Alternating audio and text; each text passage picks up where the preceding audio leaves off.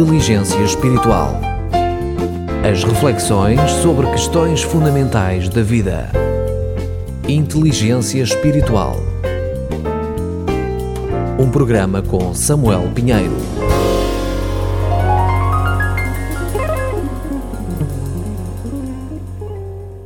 Eu creio que Deus existe. Para mim, não há como não crer em Deus diante da pessoa de Jesus Cristo. Poderia dizer que não posso deixar de acreditar que Deus existe diante do universo, do sistema solar, do planeta Terra em que vivo, diante de um nascer ou pôr do sol, de um grão de areia ou de um átomo. Não posso deixar de crer em Deus diante de mim mesmo e dos meus semelhantes, de cada célula do meu corpo, do meu cérebro, do meu coração, dos meus olhos, de todo o meu corpo, da minha capacidade de pensar, de sentir, de escolher, de decidir. Podia e posso dizer que não posso deixar de crer que Deus existe perante o livro dos livros a Bíblia Sagrada.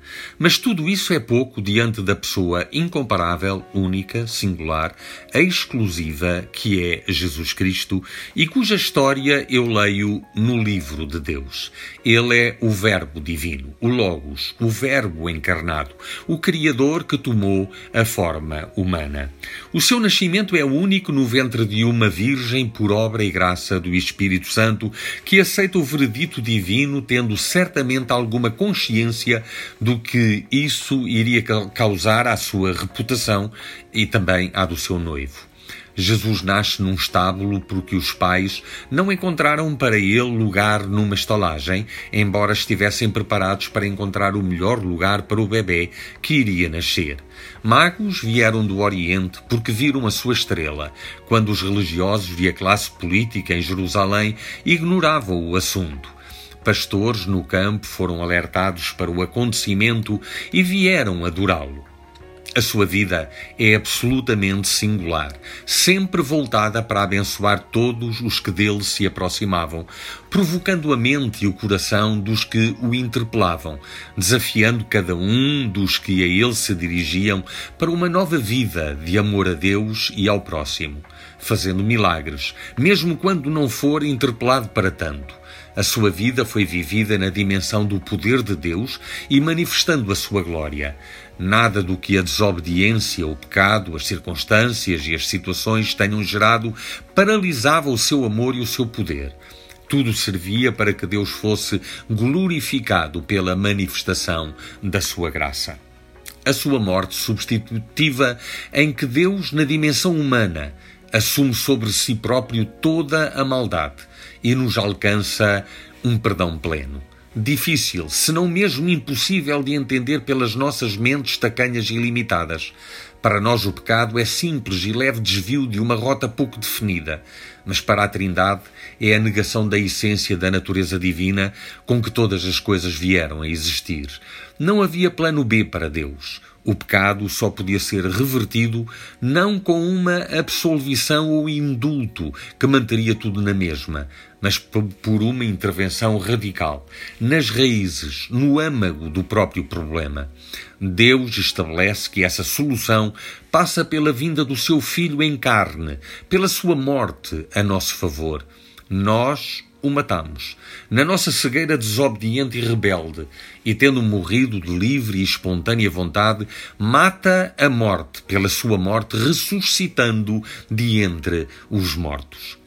A sua ressurreição, que nos dá a certeza de uma vida eterna, de uma nova realidade num corpo glorificado e sem mais lágrimas, morte, dor ou sofrimento. A vitória é-nos concedida para não vivermos mais à mercê do pecado. Já não temos que viver na agonia de tentar resolver a nossa condição por nós mesmos. A nossa riqueza ou a nossa pobreza não o podem almejar. É o próprio Deus que o realiza. Repugna-nos, ofende-nos, choca-nos, deslumbra-nos, ofusca-nos, tudo pode acontecer, mas está realizado e assumido, reivindicado e tacitamente determinado. Jesus morreu e ressuscitou. Nele recebemos a vida de Deus que permanece eternamente a sua ascensão, com a garantia de um novo Paracleto, o Espírito Santo que estaria conosco e em nós. Voltou para o Pai, de onde veio, mas enviou o Espírito Santo para viver dentro de nós. Agora podemos ser templo de Deus. Não é em santuários de pedra que Deus almeja fazer morada, mas em homens e mulheres de carne e osso, pequenos, frágeis, vulneráveis, impotentes, sujeitos ao desgaste dos anos.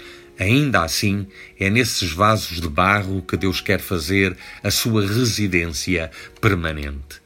A sua promessa de segunda vinda e de uma nova era que incendeia a nossa esperança e não nos atola nas nossas incapacidades, impotências e não nos exclui de um envolvimento determinado sem depender de nós em última instância a sua influência na história, como nenhum outro. Ela não seria o que foi, apesar de tudo o que carrega de violência, morte e até de destruição.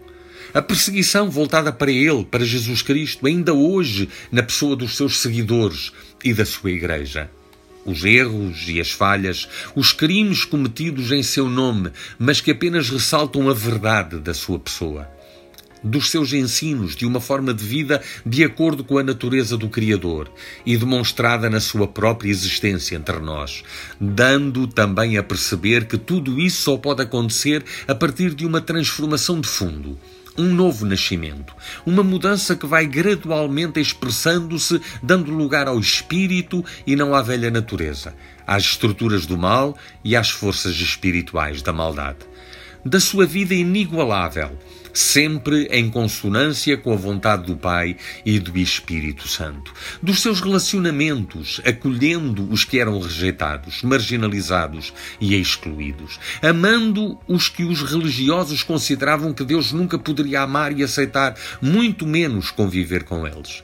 Por isso, no momento da sua morte, quando expirava na cruz, o véu do templo que separava o lugar santo do lugar santíssimo, onde só o sumo sacerdote uma vez por ano poderia entrar, ele se rasgou. Agora, com ousadia, podemos entrar na presença de Deus onde quer que nos encontremos, adorando-o em espírito e em verdade. O maior de todos os crimes que representa na essência o que o pecado é, o homem matando Deus, feito homem, o justo, perfeito, completo, sem falhas, recebe da parte da vítima inocente um pedido de perdão. Pai, perdoa-lhes, porque não sabem o que fazem. Neste perdão todos estamos incluídos. O pecado foi perdoado. Os crimes foram perdoados. Só não somos perdoados se rejeitarmos o perdão. A nossa condenação não está na ausência de perdão, mas na nossa não aceitação. Porque a todos quantos o recebem, Deus dá-lhes o poder de serem feitos filhos de Deus aos que creem no seu nome da sua absoluta e perfeita dependência do Pai no mover do Espírito Santo, confiança incondicional e que é patenteado na sua plena tranquilidade, paz e segurança da sua amizade com os marginais, samaritanos, pecadores e publicanos, a escória dos que eram tidos como o lixo da sociedade, os mal comportados, da sua frontalidade perante os religiosos, na sua hipocrisia e arrogância, do modo como lidou com toda a oposição, ofensa, maus tratos e provocação, das declarações estonteantes que fez a seu próprio respeito e que em outro qualquer seria motivo de doença mental dos milagres que preencheram a sua vida, mostrando que para Deus não existem impossibilidades, acalentando a fé na sua pessoa, na certeza de que ainda hoje acontecem e como antecipação de um novo futuro em que o milagre estará sempre presente, porque os efeitos da maldade desaparecerão. Da sua excelência e perfeição ética e moral, sem arrogância, sem em nada diminuir a sua graça, misericórdia e amor incondicional dos convites que nos dirigiu para o novo homem, uma nova vida, um novo nascimento, um novo começo, mudança e transformação. Não posso deixar de crer na existência de Deus e de crer que nesse Deus que se deu a conhecer em Jesus Cristo porque nele e por ele somos reconciliados com a natureza excelsa e gloriosa dele mesmo, e na qual fomos plasmados no início, quando o homem e a mulher foram criados. Se queremos saber que Deus existe, escrutinemos a sua vida. Se queremos saber quem Deus é, mantenhamos um relacionamento próximo com Jesus Cristo na narrativa da sua pessoa pelos Evangelhos e no Espírito Santo que os inspirou. Se queremos saber como Deus olha a dor e o sofrimento, acompanhemos a sua vida entre nós. Se queremos saber como Deus age em relação a todos nós, como pecadores que continuamente erramos o alvo da nossa vida, prestemos atenção à sua relação e proximidade com o Pai na plenitude do Espírito Santo.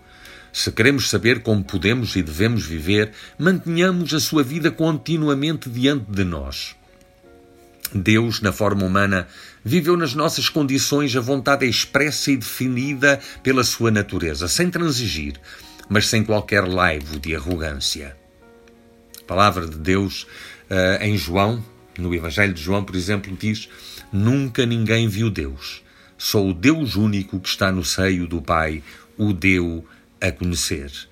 E na carta aos Colossenses, o apóstolo Paulo, ele escreve: Porque Deus está totalmente presente em Cristo de forma corporal, e ele tornou-vos completos naquele que é a cabeça de todos os poderes e autoridades. Ainda na primeira carta escrita ao seu filho na fé, Timóteo, Paulo, ele adianta: até à vinda de nosso Senhor Jesus Cristo, guarda sem defeito nem mancha o que te foi mandado na devida altura ele há de aparecer pelo poder daquele que é bendito, o único soberano, o Senhor dos Senhores. É ele o único que não morre. Ele vive rodeado de uma luz que ninguém consegue penetrar. Ninguém o viu nem poderá ver. A ele seja dada honra e poder para sempre. Amém. E na Epístola aos Hebreus, na carta aos Hebreus, uh, no capítulo 11 e no versículo 6, a palavra de Deus diz: Sem fé Ninguém pode agradar a Deus. Quem se aproxima de Deus deve acreditar que Ele existe e recompensa os que o procuram. Eu creio em Deus. Em Jesus Cristo temos a evidência suficiente para que todos, de uma forma pessoal, possamos crer nele.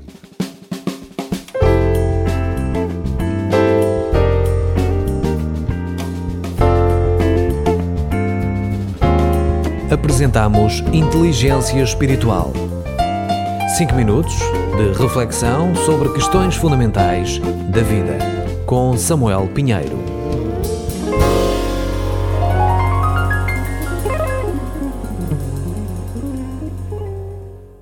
RTM a sua atenção aos contactos da Rádio Transmundial, telefone 211 603 828 e o e-mail geral rtmportugal.org. RTM, a transmitir esperança através do rádio.